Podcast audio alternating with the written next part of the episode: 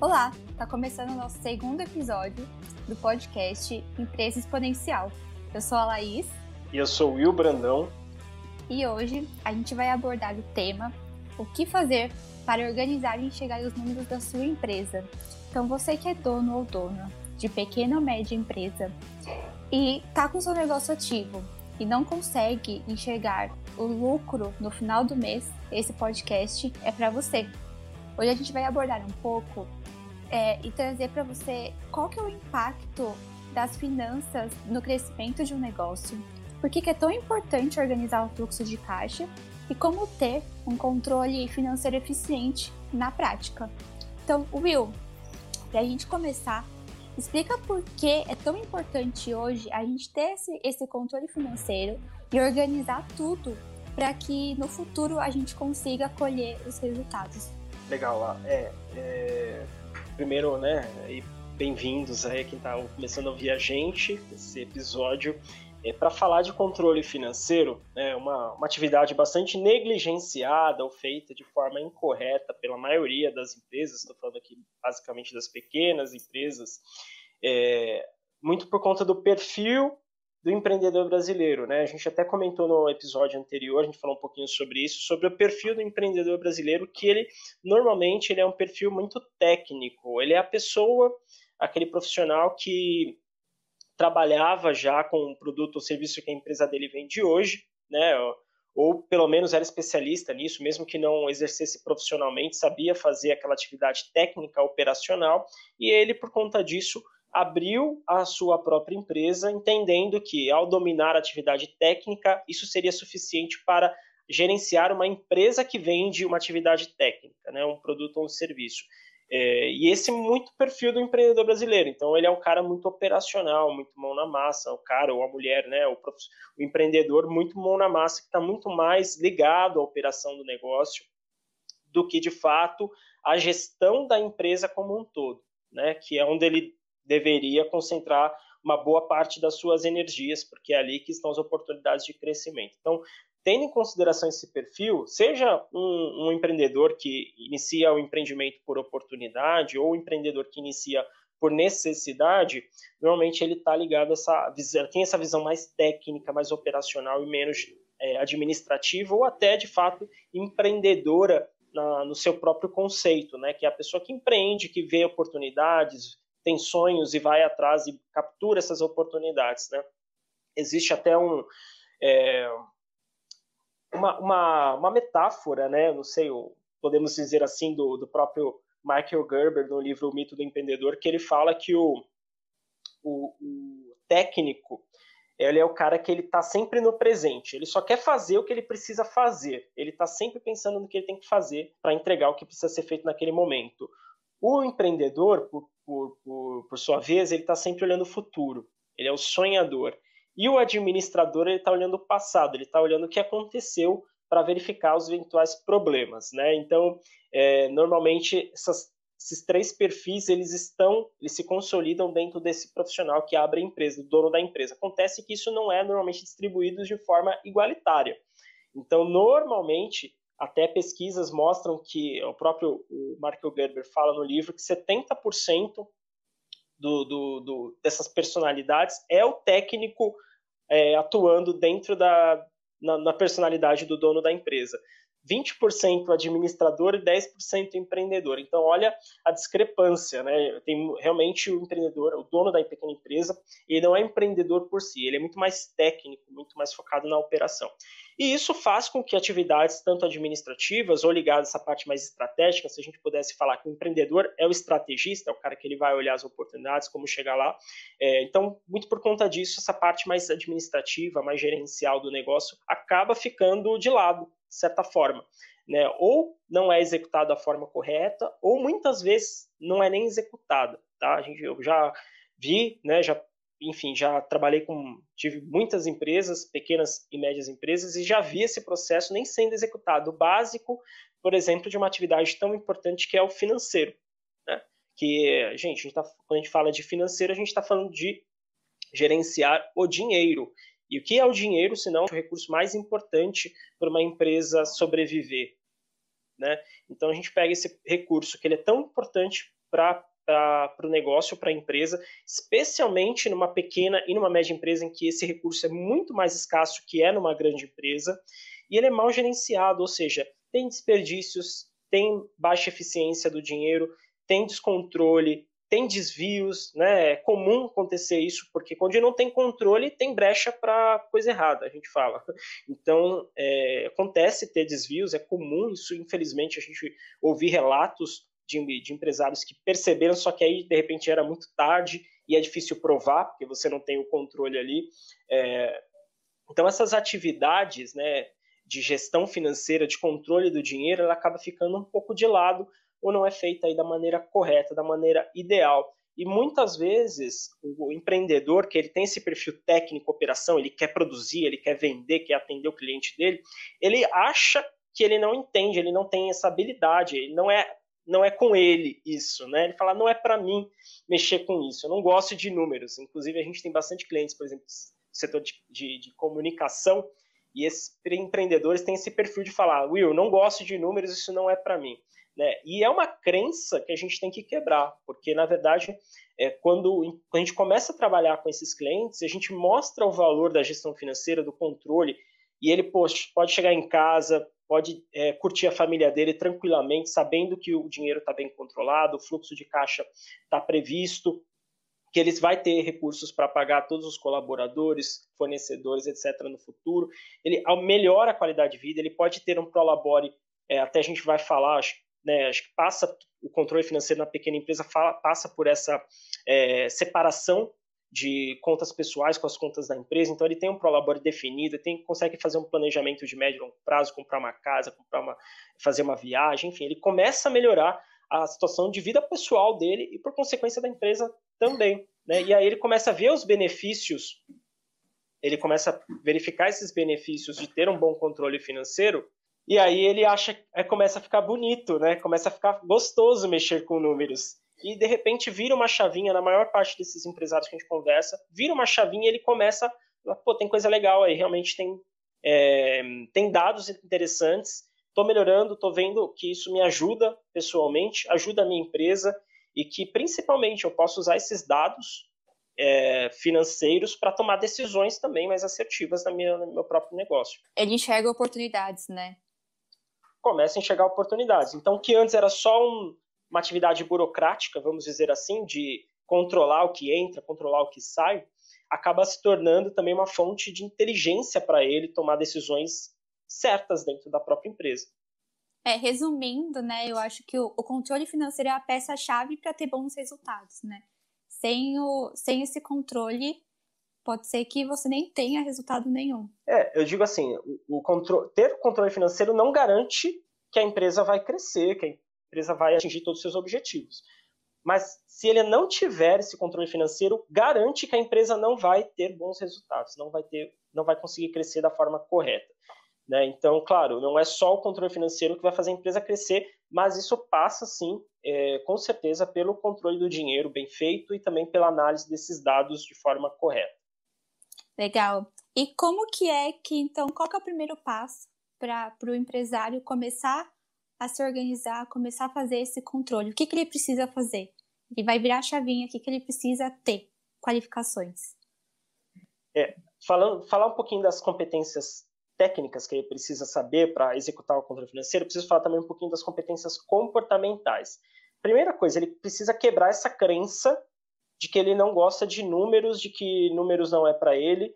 Na verdade, a maior parte do controle e das análises financeiras são feitas com matemática básica de soma, subtração, divisão e multiplicação, coisas básicas, né? não, são dados complexos. Né? Normalmente é um indicador dividido pelo outro, um número dividido pelo outro. Então, é, ele precisa entender, primeira coisa, quebrar essa crença de que ele não vai saber lidar com isso. Tá? E você estabelecendo um processo, como a gente vai passar aqui, é, um processo adequado, essa, essa atividade vai ficar muito mais fácil, muito mais leve para ele. Então, ele precisa primeiro quebrar essa crença de que isso não é para ele. Uma vez que ele quebrou essa crença, é, aí ele começa a se desenvolver. E a primeira coisa que ele precisa entender, precisa começar a entender o processo de controle financeiro, o que, que ele precisa fazer exatamente para ter um controle. Eu falo o empreendedor, o dono fazer, mas eventualmente com um volume de negócios um pouco maior, isso se torna inviável, porque senão ele acaba utilizando o tempo dele para executar esse processo efetivamente. Ele pode delegar uma parte dessa operação, desse, desse, desse processo de controle financeiro, tá? Ele pode, se ele tem um volume é, um pouco maior, ele deve fazer isso, né? Porque a ideia não é deixar ele também o dia inteiro fazendo, alimentando planilhas. Ele pode delegar isso para um funcionário interno ou até terceirizar esse, esse, esse, serviço, né? Pegar uma solução pronta, como a gente fala de BPO financeiro também. Então, ele pode fazer isso, tá? Mas ele pode delegar a execução, mas ele não pode delegar a conferência, a validação disso tudo. Isso com ele. Por quê? Quando a gente vê, né, quem acaba tendo um profissional financeiro ali, um assistente, ou até um analista financeiro dentro da empresa, acaba passando todos os acessos para aquela pessoa. Né? Passa uhum. tudo, passa conta, passa próprio acesso de administrador do banco, às vezes, para o funcionário. Isso dá uma liberdade que ele não deveria, porque no caso ele não está uh, ganhando controle, ele está só terceirizando essa responsabilidade que ele deveria estar tá com ele. Então é importante ele ter esse processo organizado, mesmo que ele terceirize, é importante ele estar por dentro do que está acontecendo, validar diariamente, conferir, sentar com o profissional e verificar o que foi feito, se realmente está tudo feito, sendo feito da forma correta. Né? Bom, dito isto, né, então agora colocando na prática o, todo o controle financeiro, o que ele precisa fazer é estabelecer uma rotina para essas atividades administrativas e estratégicas. E quando eu falo de rotina, é diária mesmo, né? Ele precisa ter ali na pauta dele, já travado na agenda, uma hora do seu dia para executar essas atividades. Se for ele que vai executar todo o processo financeiro, então ele já deixa essa agenda para isso. Se ele tiver alguém que execute para ele uma parte do processo, ele tem que ter dentro dessa agenda ainda uma, uma, uma rotina de conferência. Né? Como a gente falou, uma parte tem que ser distribuída, não dá para ficar tudo na mão de, uma, de um terceiro. E aí, é, essa rotina, é, a gente sempre fala que o ideal é que seja diário, porque existe até uma teoria de quando a pessoa faz por mais de 20 dias, né, ou 21 dias exatamente, a mesma atividade, isso acaba se incorporando no próprio hábito dele e ele acaba além de ganhar eficiência ao fazer aquilo, isso se torna um processo mais automatizado, acaba doendo menos, né? Então ele, assim, imagina ele sair dessa zona de conforto no primeiro momento, mas daqui 20, 30 dias ele já vai estar fazendo isso de forma mais tranquila e o dia dele já vai estar mais preparado, ele já vai ter inclusive é, preparado um ambiente para isso para que isso ocorra todos os dias, né? As pessoas você... ao redor dele vão saber que ele vai estar fazendo isso. Então você indica que é melhor fazer essa parte, esse controle na parte da manhã, então. Eu sempre falo período da manhã eu acho melhor. Primeiro, cabeça fresca, cabeça fresca. É, normalmente é, período da manhã ele tem menos, tem menos problemas na operação, menos problemas, você consegue ter uma dedicação um pouco mais concentrada ali naquela atividade. Né? De manhã é melhor, porque também, se você identificou, através de uma conciliação bancária, por exemplo, algum erro no dia anterior, dá tempo de você resolver isso ao longo do dia. Ou, de repente, até um problema de caixa ali que você tenha naquele dia, você olhando isso de manhã, você tem mais tempo para resolver os nossos analistas dentro do BPO, por exemplo, fazem sempre esse processo, essa rotina que a gente vai falar aqui de manhã, tá? Sempre de manhã, independente do cliente, de manhã a gente faz isso e fica com mais tempo hábil para é, resolver outros tipos de pendências. Ah, legal, então. E agora, na prática, a pessoa, tudo bem, ela reservou seu, o horário dela para fazer a primeira coisa do dia, sentou na mesa do de computador e vai começar a a puxar o fluxo de caixa, analisar como que foi do dia anterior e quais os passos que, que, que o que, que ela tem que olhar para ela poder ter uma noção e ter mais controle também.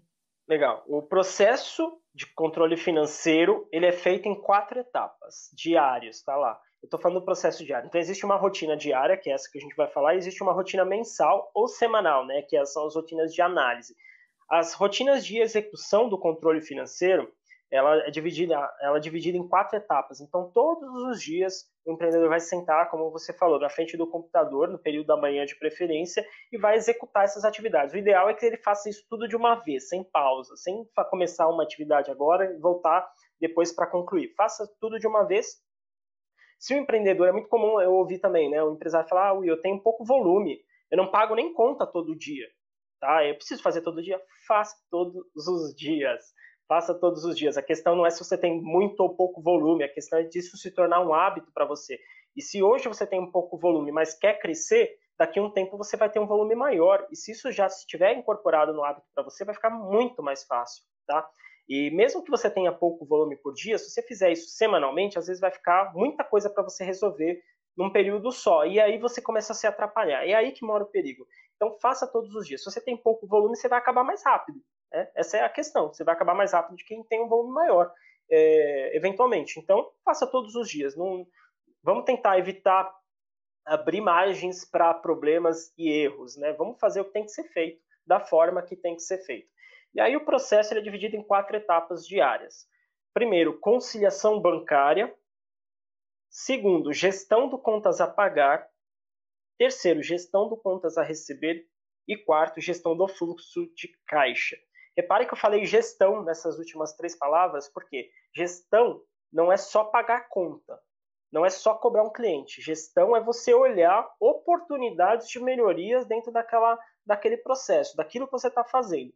Então, gestão dentro da nossa ótica, né, do, nosso, do nosso conceito de gestão, que é você planejar, você executar, você analisar e, e fazer as melhorias, fazer os ajustes, gestão, você para cada atividade dessa, você tem que passar por esse ciclo, né, por essas etapas. Então, se a gente pegar conciliação bancária, vamos falar o que, que é a tal da conciliação bancária. Tem muita gente que fala que faz a conciliação bancária, mas talvez não faça da forma correta. Tá? É normal a gente, por exemplo, quando inicia um BPO, perguntar para a pessoa como ela fazia, verificar o jeito que ela fazia. Tinham falhas ali na parte de conciliação.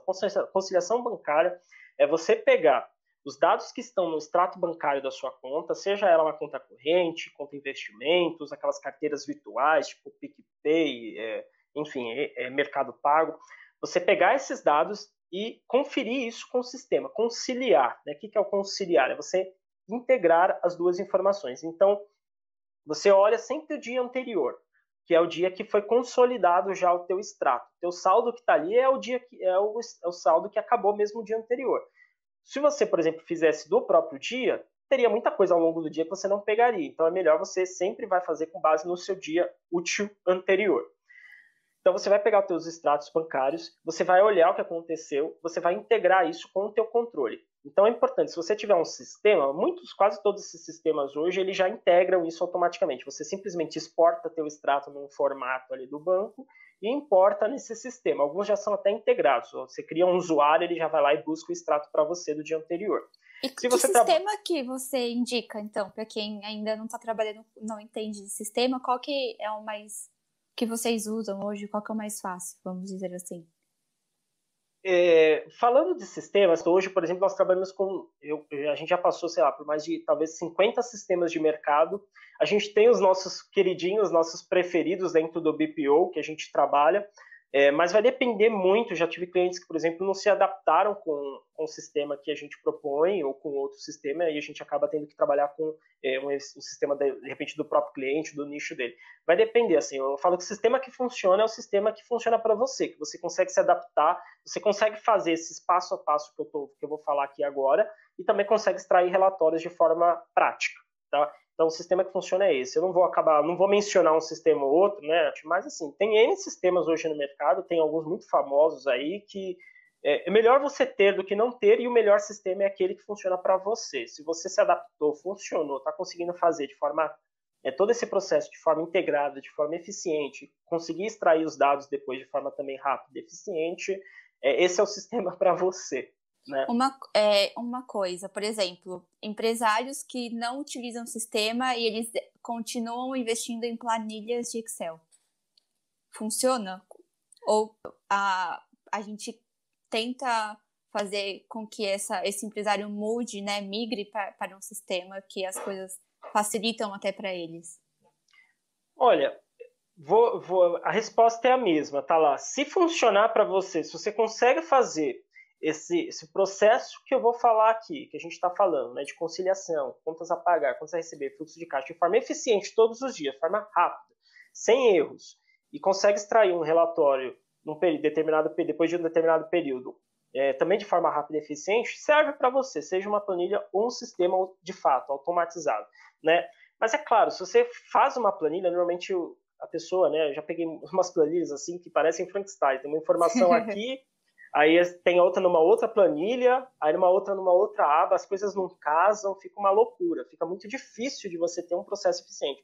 Aí, claro, né, eu vou sempre sugerir, se você quer trabalhar com Excel, você ou mande né, o contrato, faça uma planilha profissional. Né? A gente está falando aqui de, de empresas saírem do, do, do amadorismo, né, se tornarem profissionais de fato na sua gestão.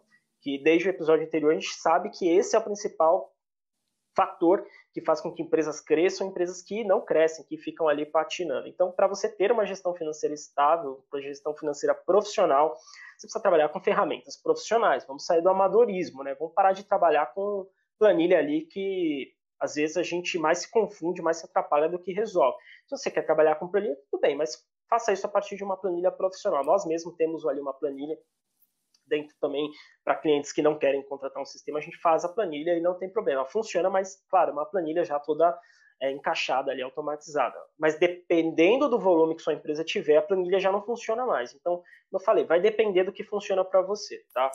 É, mas se tiver que trabalhar, você trabalha sempre com uma ferramenta profissional. Bom, a conciliação bancária, então a gente vai fazer o quê? É, vai exatamente pegar esses dados do banco e vai conferir com esse controle, seja uma planilha ou seja um sistema. Por quê? É, se a gente, por exemplo, verificar que tinha na, no nosso controle estava previsto R$ 1.500 de saída ontem relativo ao aluguel. Vamos supor, Aí a gente verifica que no banco, o que, que aconteceu ontem? Saíram os 1.500 mais 200 reais numa compra no débito. Tá lá, rede shop, a gente não sabe o que, que é. Opa, sinal de alerta. Apareceu alguma coisa aqui que não estava previsto. Prevista. Né? Aí a gente tem que identificar do que se trata. Pode ter sido, é, de fato, uma compra pode ter sido um erro, pode ter sido uma fraude, pode ter sido aquilo que a gente comentou, né? É, indevidamente aquele lançamento ocorrer na sua conta, tarifa bancária acontece muito, né? Então, Por isso conciliação... que é importante esse check-up diário, né? Exato, exatamente.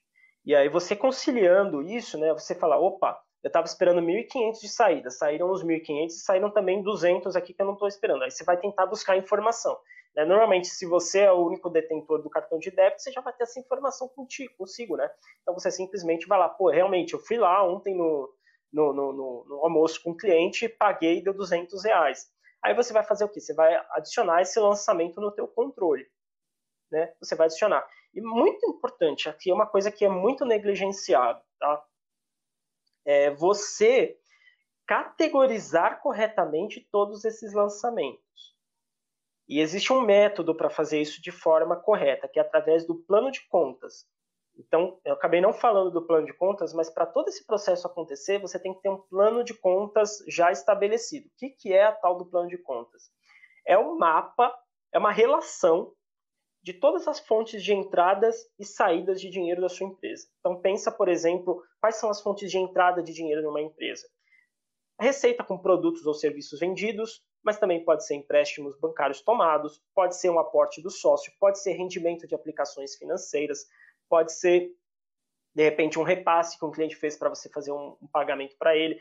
Enfim, você tem que relacionar essas fontes de entrada. E as fontes de saída? Quais são as fontes de saída? São os custos com é, mercadoria vendida ou com serviços prestados, é comissão, imposto, é, despesas com pessoal, benefícios, salários, encargos, aluguel, contabilidade são os administrativos. Aluguel, contabilidade, gestão financeira, sistemas, é, despesas com marketing, vendas. Você vai começar a ter um mapa de todas as fontes de entradas e saídas da sua empresa. Né? Despesas financeiras, por exemplo, juros e multas pagos, é, amortização de empréstimos, investimentos, enfim, você categoriza. Você montou esse plano de contas com todas as categorias que você tem aí de entradas e saídas. Quando você fizer a conciliação bancária, você tem que relacionar este lançamento com uma dessas categorias.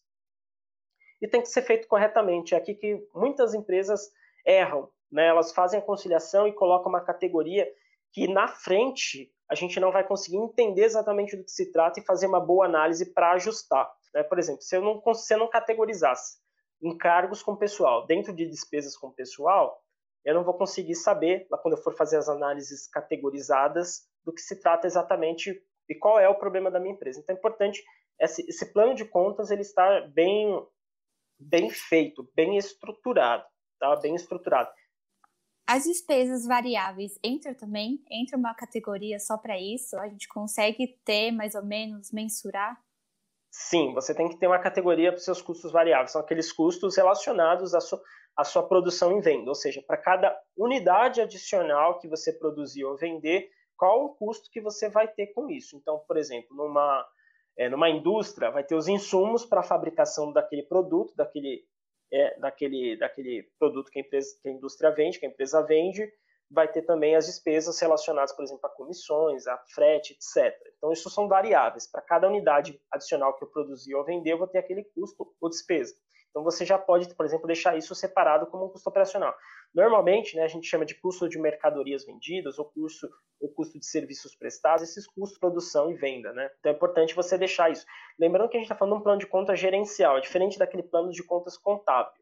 Então a contabilidade, ela também tem um plano de contas para poder lançar a contabilidade toda, mas a gente não está falando aqui de é, gestão contábil. Tá? Gestão contábil é outra coisa é, o que a gente está se importando aqui com a, com a gestão para o dono ter ações, ter dados para poder tomar decisões assertivas, tá? Então, não estou falando de plano de contas contábil, é totalmente diferente a estrutura do plano de contábil. Não, não, não necessariamente vai servir para o dono tomar as decisões do jeito que a gente ah, entende que é o ideal. Então, sempre que ele fizer essa conciliação bancária, ele vai ter esse lançamento, essa categoria para relacionar. Então, por exemplo, se ele, se ele perceber que esses 200 reais foi um almoço com, com o cliente, ele vai lançar isso como uma despesa comercial. Né? Se ele tiver que fazer uma viagem para fazer um atendimento a um cliente, visitar algum cliente, uma despesa comercial. Então, ele vai, é, se ele teve, por exemplo, um custo é, com, com patrocínio em, em mídias digitais, tipo Facebook, Google Ads, etc lança isso como uma despesa de marketing. As coisas vão começando a ficar mais, um pouco mais claras para ele. Importante sempre deixar isso bem categorizado. Então, se ele lançou essa saída no sistema, né, tanto o aluguel que ele já tinha previsto, ele disse, aí ele disse para o sistema, realmente esse aluguel aconteceu, e ele lançou essa, essa, esses 200 reais que ele gastou ontem como uma despesa com comercial, o saldo que, que tiver no sistema, no controle, tem que ser exatamente o saldo que estiver no banco bater ali nos centavos. Se tiver um centavo de diferença, é porque um centavo ele errou em alguma coisa. Ou ele esqueceu de lançar, ou ele lançou errado.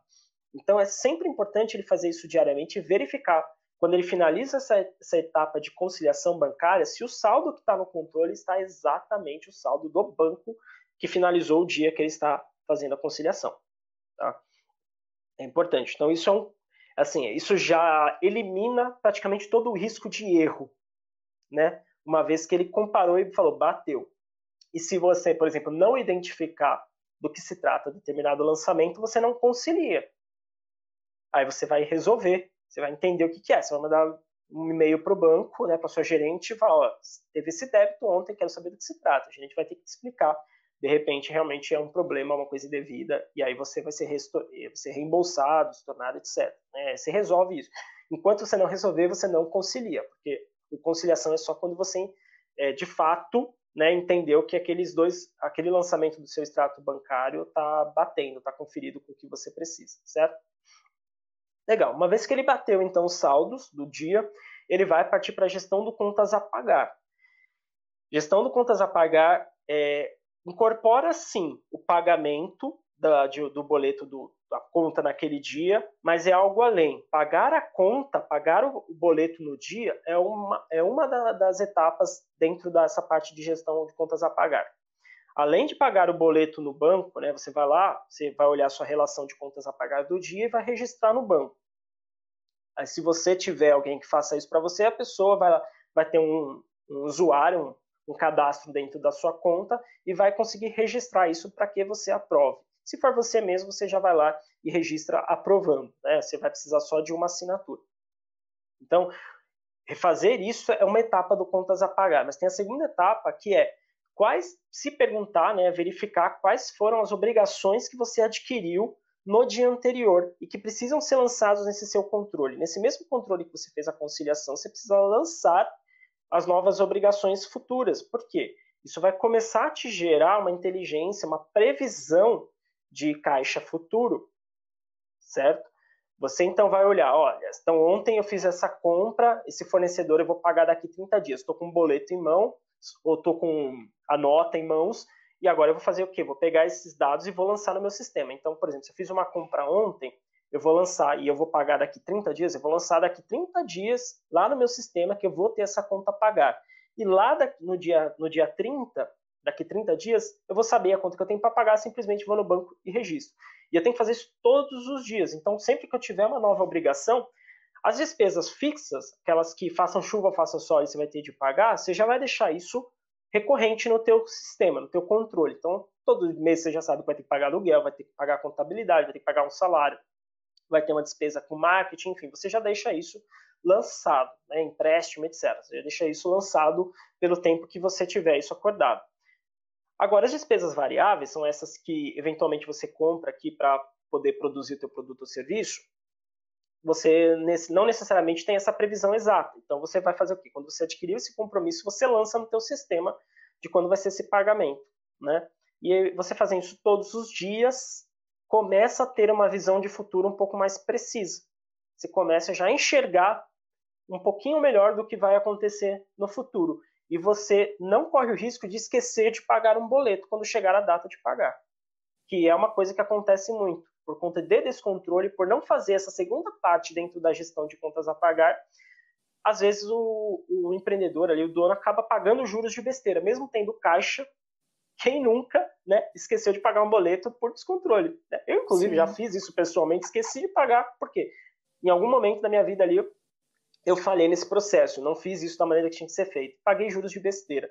Cara, e assim, é impressionante como as empresas têm desperdício com juros e multas por, por conta de esquecer de pagar um boleto. Cara. Às vezes, assim, é, paga o salário de um funcionário só com esses juros e encargos aí que ela paga por esquecimento. A gente já chegou é, a atender empresas numa situação muito crítica, realmente, de, de descontrole em relação a isso.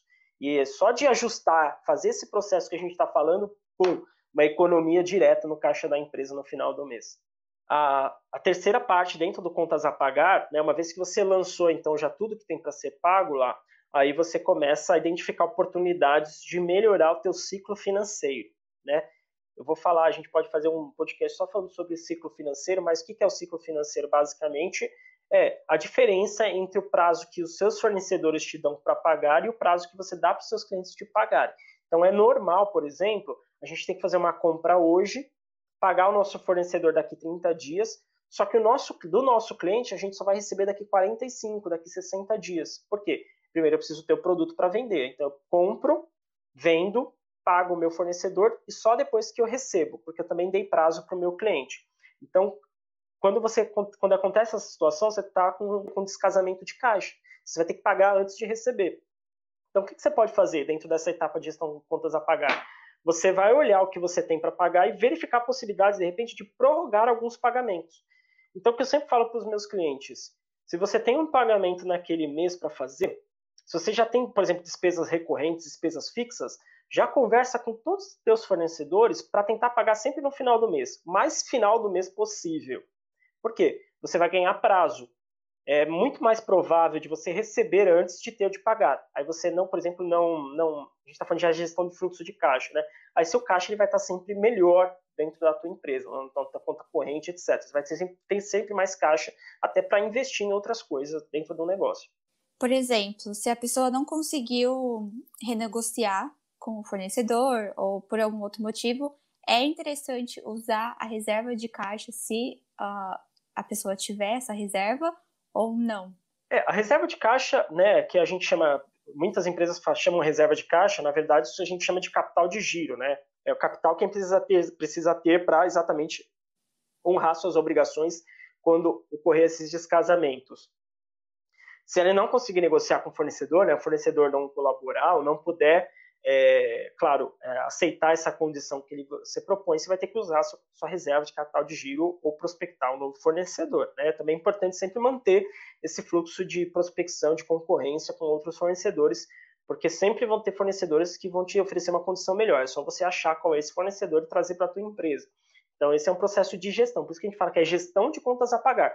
Porque, tá vendo? Não é só ir lá no banco pagar conta é você provisionar e você verificar oportunidades de melhorar o teu ciclo financeiro, de é, prorrogar alguns pagamentos. Então, de repente, você, por exemplo, está vendo que alguns fornecedores estão te dando só uma semana de prazo.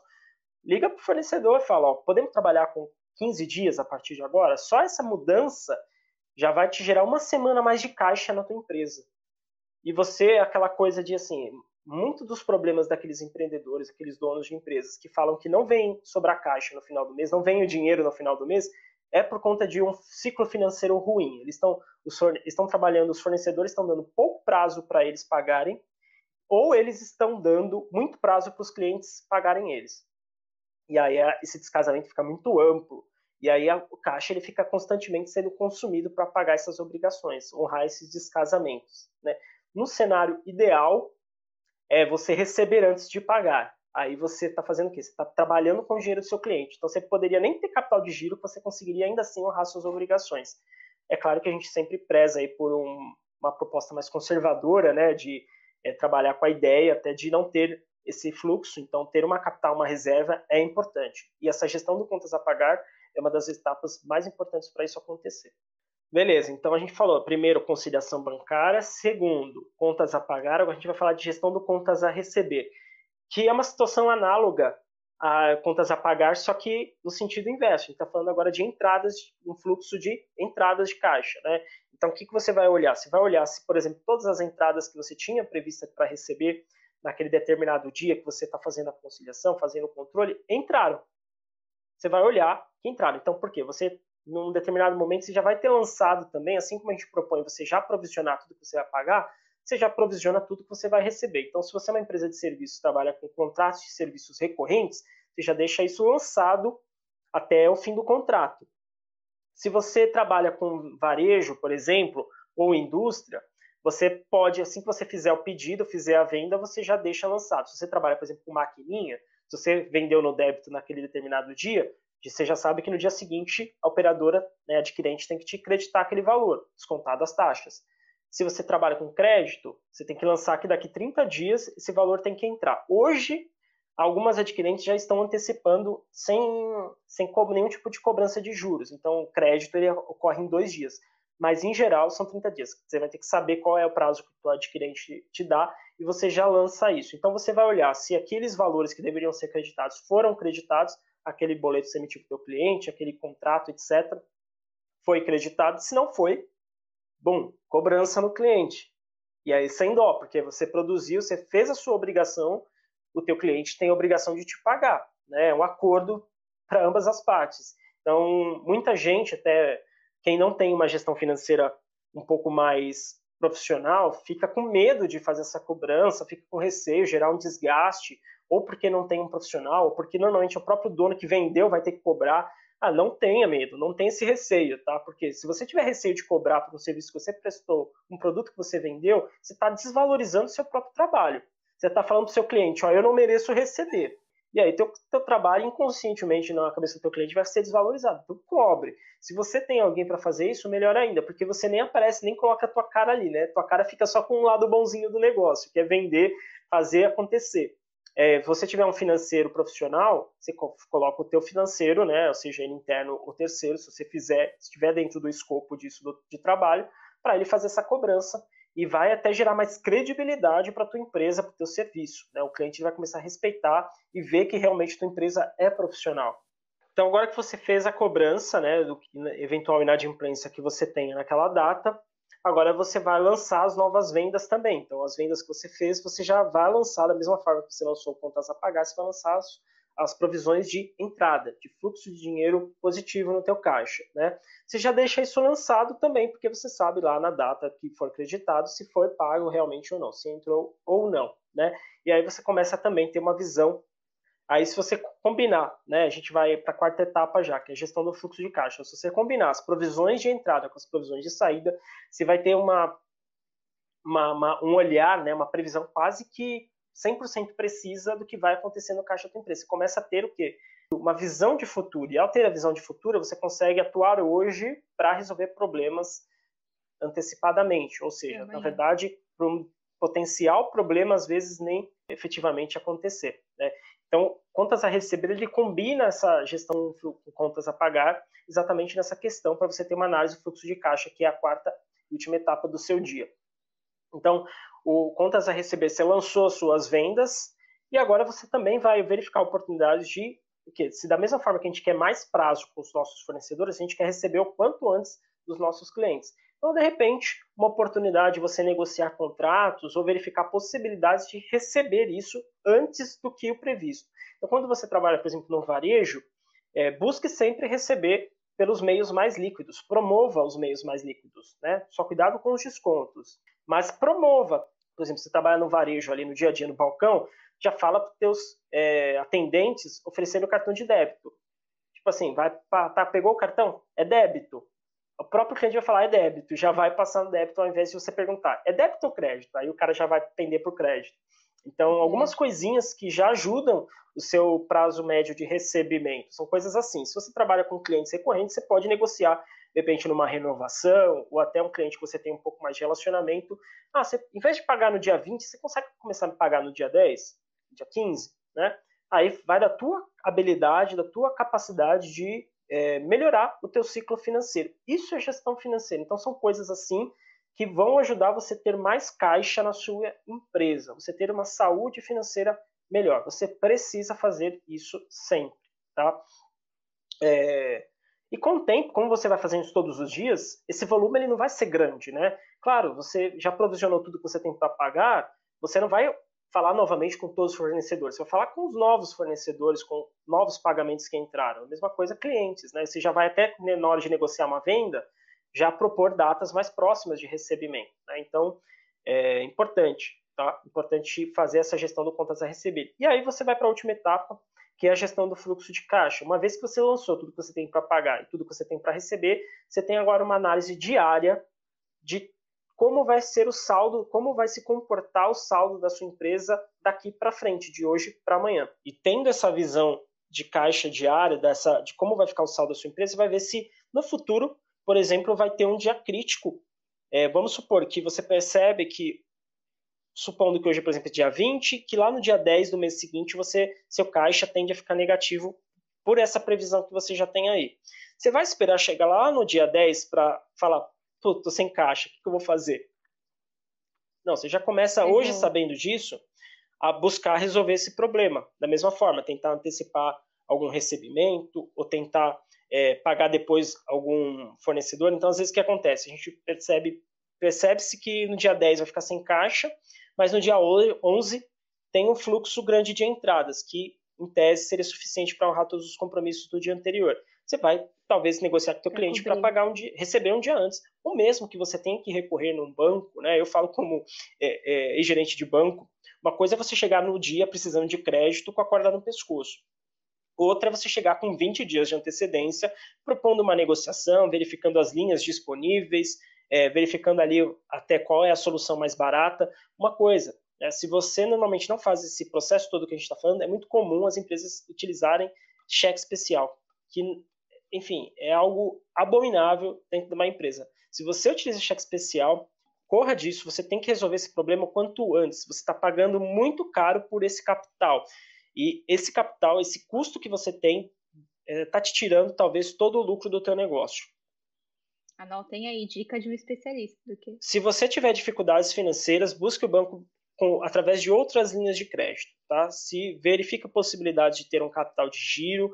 Às vezes você pode pegar o capital de giro para resolver um problema momentaneamente e quando esse caixa entrar, você pode liquidar esse capital de giro, você só vai pagar proporcionalmente aos dias que você utilizou, você pode antecipar de repente um cartão, um boleto, trabalhe com essas linhas mais em conta.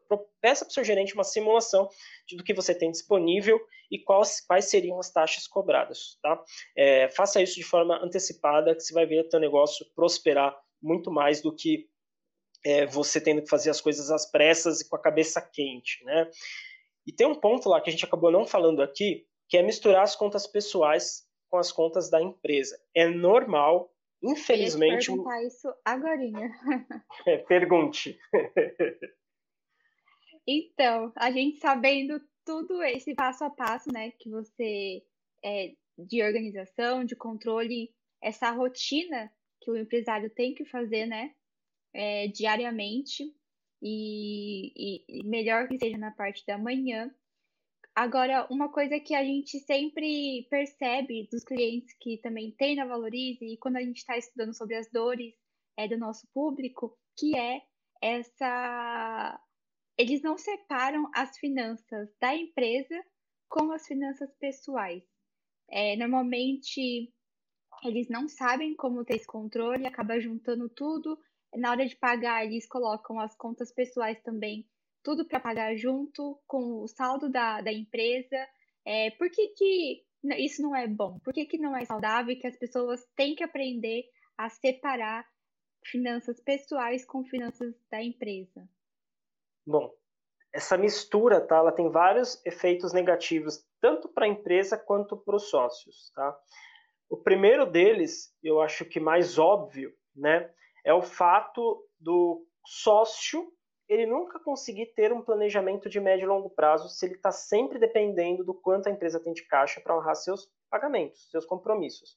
Então, por exemplo, se ele não tem uma renda prevista já fixa, se ele não sabe esse número, como é que ele vai saber se ele pode viajar daqui, sei lá, 90 dias com a sua família? Como é que ele pode saber se ele pode assumir um compromisso de um financiamento de uma casa, de um carro? É, como é que ele sabe se, por exemplo, ele vai conseguir pagar todas as contas do próximo mês? Ele não vai conseguir trabalhar de forma planejada. Como ele sabe se ele pode investir? Então, normalmente vai ser um cenário que ele não vai conseguir ter um planejamento de médio e longo prazo para ele. Ele não vai conseguir, não tendo um planejamento, dificilmente ele vai conseguir atingir os objetivos. E a empresa, a mesma coisa. Se imagina sempre que a empresa tiver com uma gordura de caixa, o sócio vai lá e utiliza aquele caixa para honrar compromissos pessoais, ele está minando as possibilidades da empresa ficar com uma reserva saudável de caixa até reinvestir para crescer. Então, ele acaba tanto com os planejamentos da, ah, pessoais quanto os da empresa. Esse talvez seja o efeito mais claro, mas também é uma questão psicológica por trás. Por quê? É, se você é um assalariado, né, porque o dono que recebe, ele tem que receber um salário. Ele está lá para, ele está efetivando ali um, dedicando sua mão de obra, o dono que trabalha, não só aquele sócio é, que figura no contrato social, mas aquele sócio que participa da operação, que eu acho que é a maior parte dos pequenos empresários. Ele trabalha, então ele tem que ter uma renda, como se fosse um funcionário. E aí, dentro do contas a pagar, ele tem que ter esse compromisso com ele mesmo lançado lá no sistema. Porque lembra que eu falei que ele vai lançar tudo que ele tem para pagar, e na hora do fluxo de caixa, quando ele fizer a análise do fluxo de caixa, ele vê que ele não vai ter saldo para honrar, ele vai resolver esse problema antes. Então não vai chegar no dia 5, ele não vai conseguir tirar o próprio Colabore porque ele não viu isso. Ele já vai ter essa noção, ele já vai ter essa visão antecipada. Então, ele tem que lançar esse Prolabore dele, ele pode até fazer isso em duas, três vezes no mês. Por exemplo, dia 10, dia 20, dia 30. Pode dividir em três vezes o Prolabore dele. Mas aquele Prolabore tem que estar sendo lançado, tem que estar previsto no fluxo de caixa da empresa. Por quê? Ele não vai esperar chegar no dia 10 e falar, não tenho caixa, eu vou ficar sem receber e agora eu vou ter que, enfim, é, talvez utilizar algum recurso pessoal que eu não gostaria de usar naquele momento. Ele vai começar é, e vai trazer muito mais tranquilidade, ele vai poder dormir mais tranquilo, a família dele vai ter também é, mais tranquilidade, qualidade de vida, a empresa também já sabendo que tem que pagar aquele funcionário que é o dono da empresa naquele determinado dia. Né? Para a gestão financeira isso é importantíssimo e, e aí ele também vai começar, ele, ele tem que entender que a empresa não é caixa eletrônico. Não é só porque a empresa tem dinheiro lá, o dinheiro da empresa é dinheiro da empresa. Ele tem que moldar o padrão de vida dele tem que ser moldado com a possibilidade de prolabore que ele possa ter dentro desse fato, desse contexto que a empresa dele proporciona. Então, uma empresa pequena que está começando, o, o, investidor, né, o dono, ele não pode retirar todo o caixa da empresa para ele, porque a empresa, a empresa precisa investir é, com um volume maior, um percentual maior é, de recursos. Então, a parte desse caixa, ele tem que, sim, ter a renda dele, mas vai ter que ser uma renda plausível com que a empresa tem hoje de, é, de receita e de saídas, né, ou seja, de caixa dentro da saúde financeira dela, tem que ser plausível e aí ele vai moldar o padrão de vida de acordo com aquilo que ele pode tirar, e não o contrário. A empresa vai ter que pagar de acordo com o padrão de vida dele. Não. E a empresa, tendo reserva de caixa, vai poder utilizar uma parte dessa reserva para reinvestir. Então a gente fala, né? Sobrou caixa na empresa, tem três coisas que podem ser feitas. Ela, ele pode reinvestir na empresa, ele pode retirar como distribuição de lucros e ele pode amortizar dívidas, né? Ele pode amortizar dívidas. E aí uma empresa que ela quer crescer, ela tem que investir muito mais do que tem que fazer as outras duas coisas. Então a gente fala né, que pelo menos uma taxa ideal de reinvestimento da empresa é 20% do que ela fatura. Alguns falam em 10, 15, eu falo 20%. Por exemplo, lá na, na Valoriza a gente usa, usa hoje uma métrica de 35% de toda a receita é reinvestida. Então você usa um percentual disso do que você recebe, ou você pode fazer esse indicador relacionado ao seu lucro. Ah, é, 50% do meu lucro vai ser reinvestido. Beleza, então 50% do seu lucro você reinveste é, na tua empresa. Né? E aí uma outra parte você amortiza a dívida se você tiver, e se você não tiver, você pode sim distribuir, mas aí depois de um determinado período, desde que a empresa tenha um capital de giro já no banco ali confortável. Né? Então, essa é a questão. Você separar as contas pessoais com as contas da empresa é bom para todo mundo, né? E, e, favorece muito o próprio crescimento da empresa a partir do momento que aquele caixa ele pode ser reinvestido sem peso na consciência. Aliás, uma coisa lá que também é comum, eu, eu ouvi o, em pequeno empresário essa mentalidade é, de que ele fica com medo de investir na empresa, porque na cabeça dele, ao investir numa, na empresa, seja numa contratação de uma pessoa, numa ferramenta, num curso, num treinamento, num, sei lá, numa consultoria, ele fica com medo de investir na empresa, Melhora. porque na, na cabeça dele ele está tirando a possibilidade dele ganhar mais, porque ele mistura as contas. Então, assim, ah, poderia, se eu contratar um funcionário hoje para, por exemplo, para fazer o financeiro, ou contratar uma empresa para fazer o financeiro, eu vou estar tá ganhando, sei lá, o, preço, o valor daquele funcionário, eu vou estar tá tirando a menos do meu prolabore, porque para ele o caixa da empresa é o prolabore dele. Na verdade, o que ele não entende... Sobra, né, na verdade. É, o que ele não entende, na verdade, é que aquele investimento, para daqui a alguns daqui a alguns dias, meses, ele ter mais caixa na empresa e aí sim ele pode elevar aquele valor de prolabore dele. Né?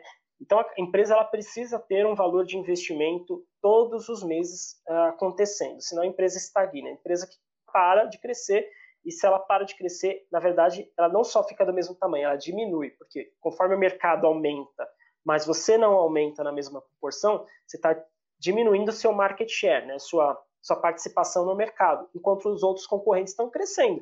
Quem está investindo está crescendo.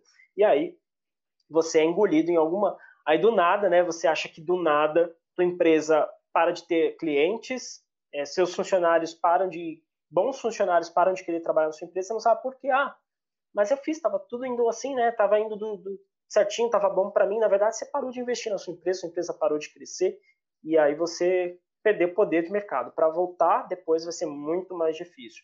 O bom gestor ele faz todo esse processo para conseguir levar a empresa dele para o crescimento saudável, sustentável, como a gente fala, bater metas com consistência. Isso é a empresa exponencial. Então, antes da gente finalizar o podcast, Will, é, acabei de criar uma sessão de indicações. É, para todo mundo que está escutando aqui, para os nossos ouvintes, é, indica algum livro é, interessante que fala sobre essa gestão financeira. Legal. Olha, tem um livro lá que eu gosto bastante mas tem que ser lido com um certo senso crítico, tá? Não é para pegar o livro e fazer tudo. Tem algumas coisas ali que você tem que saber ponderar, né? Até porque é um livro de 30 anos atrás, então tem algumas coisas um pouco é, já ultrapassadas ali. Mas é um livro que, em, em suma, essa visão que eu passei aqui, é, inclusive a gente acabou nem falando de como utilizar os números, né? A partir de todo esse processo, construir um indicador, construir um demonstrativo para poder fazer as análises corretas e tomar as decisões, que eu acho que isso vai ter que ficar para um próximo episódio, mas que ele vai dar essa visão do que você pode fazer dentro da gestão financeira, do controle financeiro bem feito, que chama Dobre Seus Lucros. O autor é o Bob Pfeiffer, ele é um consultor é, americano, já atendeu nas 500 maiores empresas é, dos Estados Unidos, é, e ele é, ele é um gestor financeiro, ele fala bastante sobre como você pode trabalhar nesse dia a dia para melhorar a situação financeira de caixa da tua empresa, né? Eu acho que é uma boa indicação e tem também o, o, livro que eu sempre indico aí como referência, que é o Mito do Empreendedor do Michael Gerber que eu mencionei lá no comecinho. Ah, bem legal. Então, então fica aí a dica para quem está nos ouvindo. Por hoje é só. Não esqueça aí de seguir a gente no nosso perfil do Instagram. A gente tem muita dica, muito conteúdo bem legal para vocês é arroba Will Brandão, underline XP. E também não se esquece de se inscrever aqui no nosso canal, ativar o nosso sininho, para você estar tá por dentro de todos os nossos podcasts e de todos os nossos conteúdos. E para quem está ouvindo no Spotify, dá um follow aí, não esquece de seguir. E toda quinta, né, às 10, a gente vai sair com conteúdo novo. É isso aí, então. Então a gente, quinta-feira, a gente está aqui de volta com vocês. Fechou! Valeu, fui.